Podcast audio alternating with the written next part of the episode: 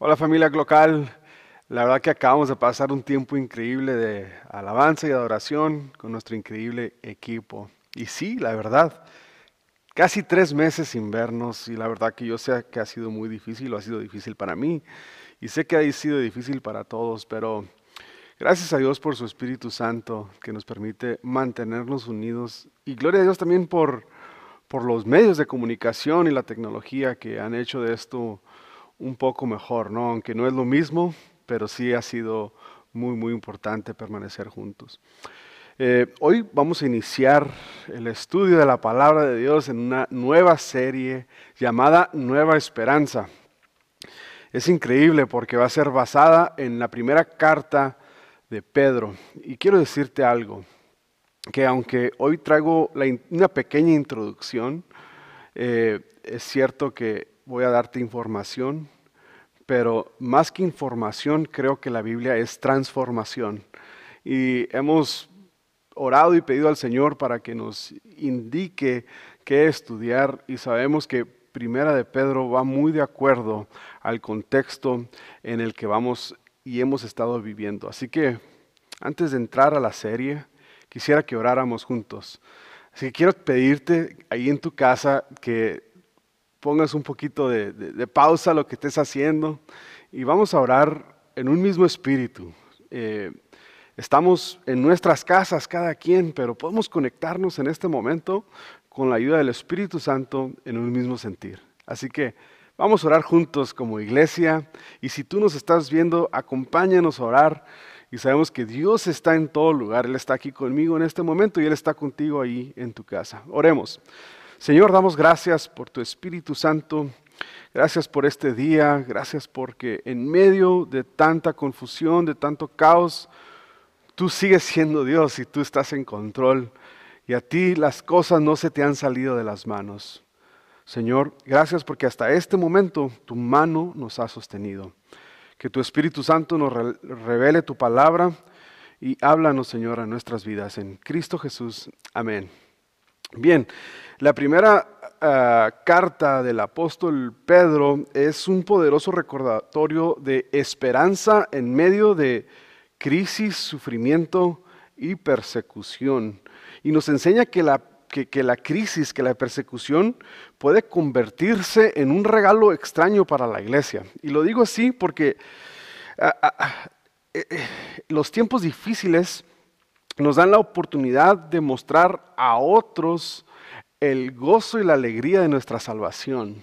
Que nosotros vivimos más allá de lo que nuestros ojos ven. ¿Pero por qué? Y este por qué vamos a estarlo viendo estas semanas en el estudio de la primera carta de Pedro. Pedro, uno de los primeros discípulos de Jesús, enseñó esto a los cristianos perseguidos en Asia Menor. Ahora, ¿quién fue Pedro? Pedro fue uno de los primeros discípulos de Jesús. Eh, su nombre en griego es Kefas, que se traduce como Petros, y ahora pues en el castellano se le conoce como Pedro. Y quiere decir roca o piedra. Pedro fue un líder clave en la iglesia primitiva. Y tenemos varias versiones de Pedro que conocemos. Número uno, sabemos que Pedro fue un pescador. Y conocemos a ese Pedro que estaba pescando toda la noche y no había pescado nada y pum, sucede el milagro. Y hoy lo conocemos como la pesca milagrosa. También conocemos la versión de Pedro el, el arrebatado, ¿no? Porque cuando llegan a aprender a Jesús, él saca la espada y le corta la oreja a uno de los soldados. ¡Wow! Impulsivo ese Pedro, ¿no? Pero también está la versión Pedro, el que negó a Jesús, lo niega antes de que cantara el gallo, como conocemos la historia. También fue Pedro el que estaba en el día del Pentecostés.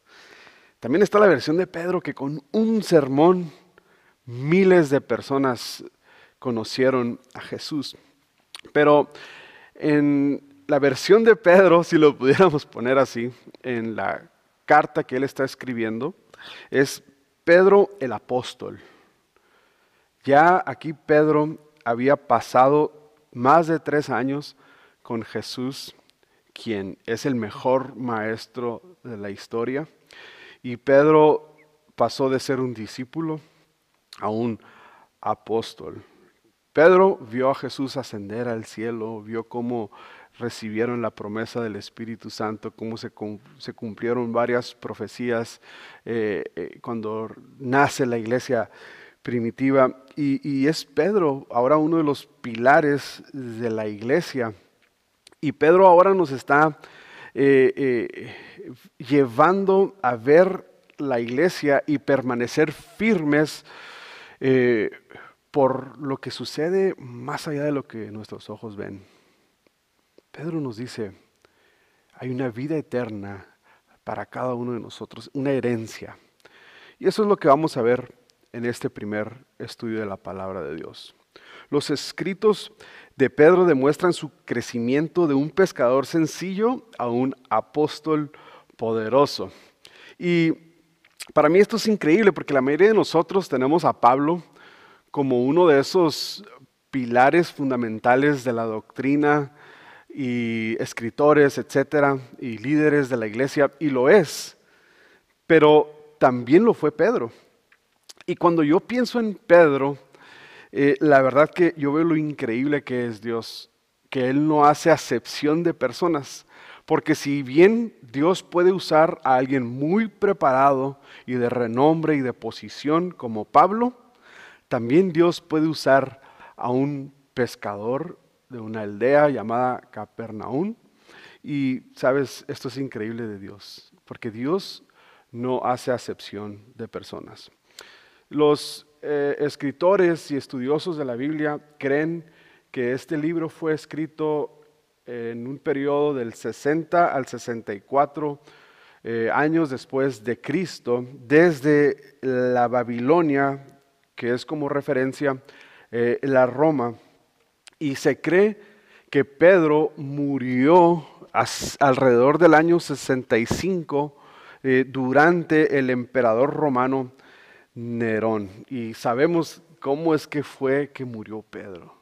Sabes que Pedro murió crucificado y se dice que él eh, dijo, no merezco ni siquiera morir como fue crucificado Jesús y a él, él, decidió que lo crucificaran al revés. Wow, en verdad que Pedro estaba grandemente apasionado por Dios. Y en esta carta, la primera carta de Pedro, eh, él se la dirige a los miembros de la iglesia que vivían en las cinco provincias de Asia Menor, que ahora se conoce como Turquía. Y Pedro, perdón, está preparándonos para el futuro fuego de prueba. El mensaje de Pedro también enseña cómo reaccionar ante la persecución y la crisis. Y para mí esto es interesante, esta es una observación muy increíble, porque si bien es cierto que nadie está exento de pasar por pruebas y dificultades, lo que ahora Pedro nos está diciendo es cómo reaccionar ante esas diferentes adversidades. El consejo de Pedro es muy oportuno, ya que los, cristianos perdón, de ese tiempo estaban a punto de entrar en una crisis muy, muy grande. Estaban a punto de ser perseguidos. Eh, ¿Y por qué? Se dice la historia que el emperador Nerón había mandado había provocado un fuerte incendio. Y en el mes de julio se cree que este incendio arrasó y destruyó gran parte de Roma. Mas, sin embargo, le culparon o le echaron la culpa que habían sido los cristianos que habían eh, iniciado este fuego. Si bien es cierto que los cristianos eran tolerados, ya con este rumor que después se hizo muy evidente, ahora sucedió esto. Ahora están siendo perseguidos y ahora ¡pum!, se dispersan y ahora están la iglesia de ver, después de haber estado eh, reuniéndose en un mismo lugar, después de haber estado mirándose las caras y abrazándonos, mira, quizás como tú y yo habíamos estado antes de esta pandemia, ahora llega esta crisis, llega esta persecución y se dispersan y están ahora los cristianos en diferentes lugares escondidos, están pasando por crisis, sus, sus, vidas literales están en, peligro, ¿no? Están en riesgo, ¿no? Y, Pedro les está escribiendo a ellos, ¿no? Y, sabes, para mí es, dice, en medio de la aflicción y persecución que afrontaron los cristianos de esa época, Pedro los exhortó a que se tornaran el amor del uno al otro y con afecto. Y también leemos cómo Pedro, perdón, explicó cómo los líderes de la iglesia debían fortalecer sus congregaciones. La semana pasada, Esteban Vázquez eh, daba grandes puntos de liderazgo. Y también es cierto que le quiero hablar a toda la iglesia, pero también le quiero hablar a los líderes, que este es un momento muy vital, muy importante, y que Dios quiere utilizarnos a nosotros como líderes de la iglesia para tener intencionalidad y seguir firmes con la misión que Dios nos ha dado sobre esta tierra. Pedro se dirige a toda la iglesia, se dirige a los creyentes, pero también se dirige a los líderes a permanecer firmes. Ahora, vamos a leer eh, el primer capítulo del versículo 1 al versículo 6. Así que acompáñame, voy a leerlo en la NTV. Yo, Pedro, apóstol de Jesucristo, escribo esta carta a los elegidos por Dios que viven como extranjeros en las provincias de Ponto, Galacia, Capadocia, Asia y Bitnia, y Bitinia, perdón. Dios Padre los conocía y los eligió desde hace mucho tiempo, y su Espíritu los ha hecho santos. Como resultado ustedes lo obedecieron y fueron limpiados por la sangre de Jesucristo.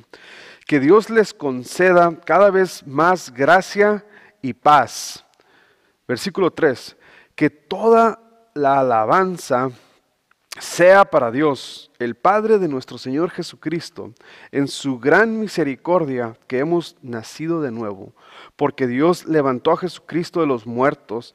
Ahora vivimos una gran expectación y tenemos una herencia que no tiene precio, una herencia que está reservada en el cielo para ustedes, pura y sin mancha, que no puede cambiar ni deteriorarse por la fe que tienen. Dios los protege con su poder hasta que reciban esta salvación, la cual está lista para ser revelada en el día final a fin de que todos la vean. Y el último versículo es increíble. Así que alégrense de verdad.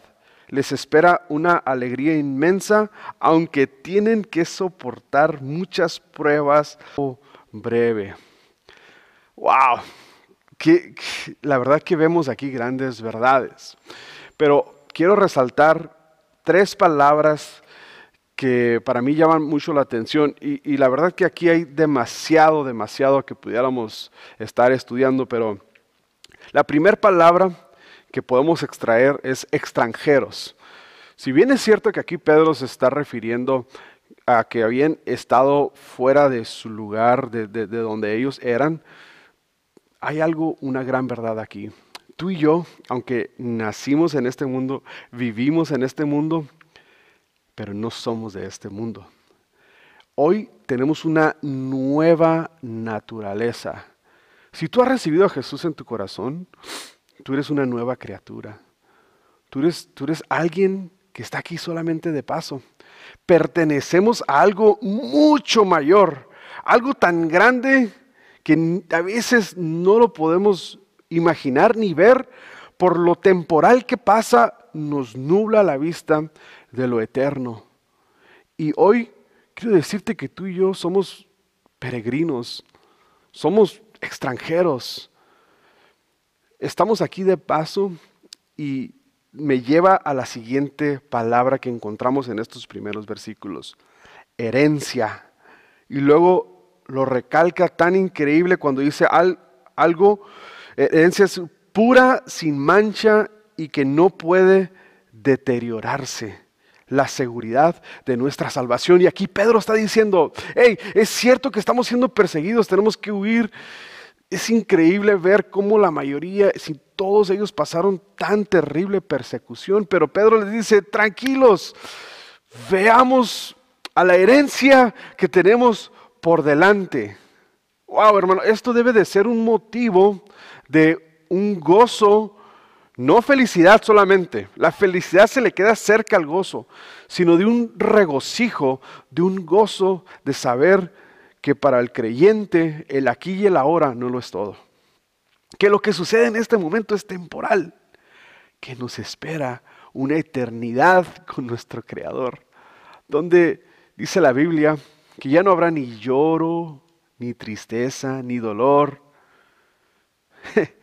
donde no habrá ni siquiera necesidad del sol, porque el mismo esplendor de nuestro Dios alumbrará todo. Yo no sé tú, pero yo añoro y quisiera ya llegar a ese día cuando estemos con nuestro Creador cara a cara. Y Pedro hoy nos dice, veamos más allá de lo que nuestros ojos ven aquí y ahora. Y la última palabra que vamos a ver es pruebas, es tribulaciones, es crisis, es COVID, es todo lo demás, es desempleo, etc. Ser como Jesús es también llevar su yugo, es también pasar, Jesús mismo pasó por momentos de dificultad. Y el versículo 6 dice, así que alégrense de verdad. Les espera una alegría inmensa, aunque tienen que soportar muchas pruebas por un tiempo breve. Santiago dice, hermanos míos, considérense muy dichosos cuando tengan que enfrentarse con diversas pruebas. Sabes, este solo es una pequeña introducción para este maravilloso libro, la primera carta de Pedro. Pero quiero decirte que estaremos estudiando estas próximas semanas este libro y nuestro deseo y mi deseo como líder de la comunidad, como pastor de la iglesia, es de que tú sigas estudiando este pasaje durante la semana. Y lo vamos a hacer de esta manera. Hemos lanzado lo que le llamamos grupos en casa virtuales. Eh, entonces, eh, ¿qué sucederá ahí? Estos primeros seis versículos que recién vimos los vamos a conversar en nuestro grupo en casa virtual. Así que yo quiero que tú con tu líder de grupo conversen sobre lo que hoy vimos, esta pequeña introducción, y el día jueves transmitiremos el mismo sermón, pero de una manera más profunda. Iremos tipo estudio bíblico. Entonces, el día de hoy les di una pequeña introducción. Ustedes en la semana van a tener una conversación de este mensaje y el jueves vamos a tener un estudio bíblico de este mismo mensaje. Hermanos, la palabra de Dios es la que nos va a animar, alentar en medio de este tiempo de tantas noticias, la mayoría malas, otras sí son buenas, pero sabemos que es la palabra de Dios la que nos va a guiar, dirigir, gobernar si nosotros le permitimos. Así que Dios te bendiga, gracias por tu atención. Eh, de nuevo, les extrañamos mucho y yo creo que ya, ya muy pronto no sé, pero creo que muy pronto estaremos de vuelta reunidos, abrazándonos y juntos celebrando de la comunión en Cristo. Sigamos siendo iglesia en el donde estemos, en el contexto en donde estés. Así que Dios te bendiga y nos vemos.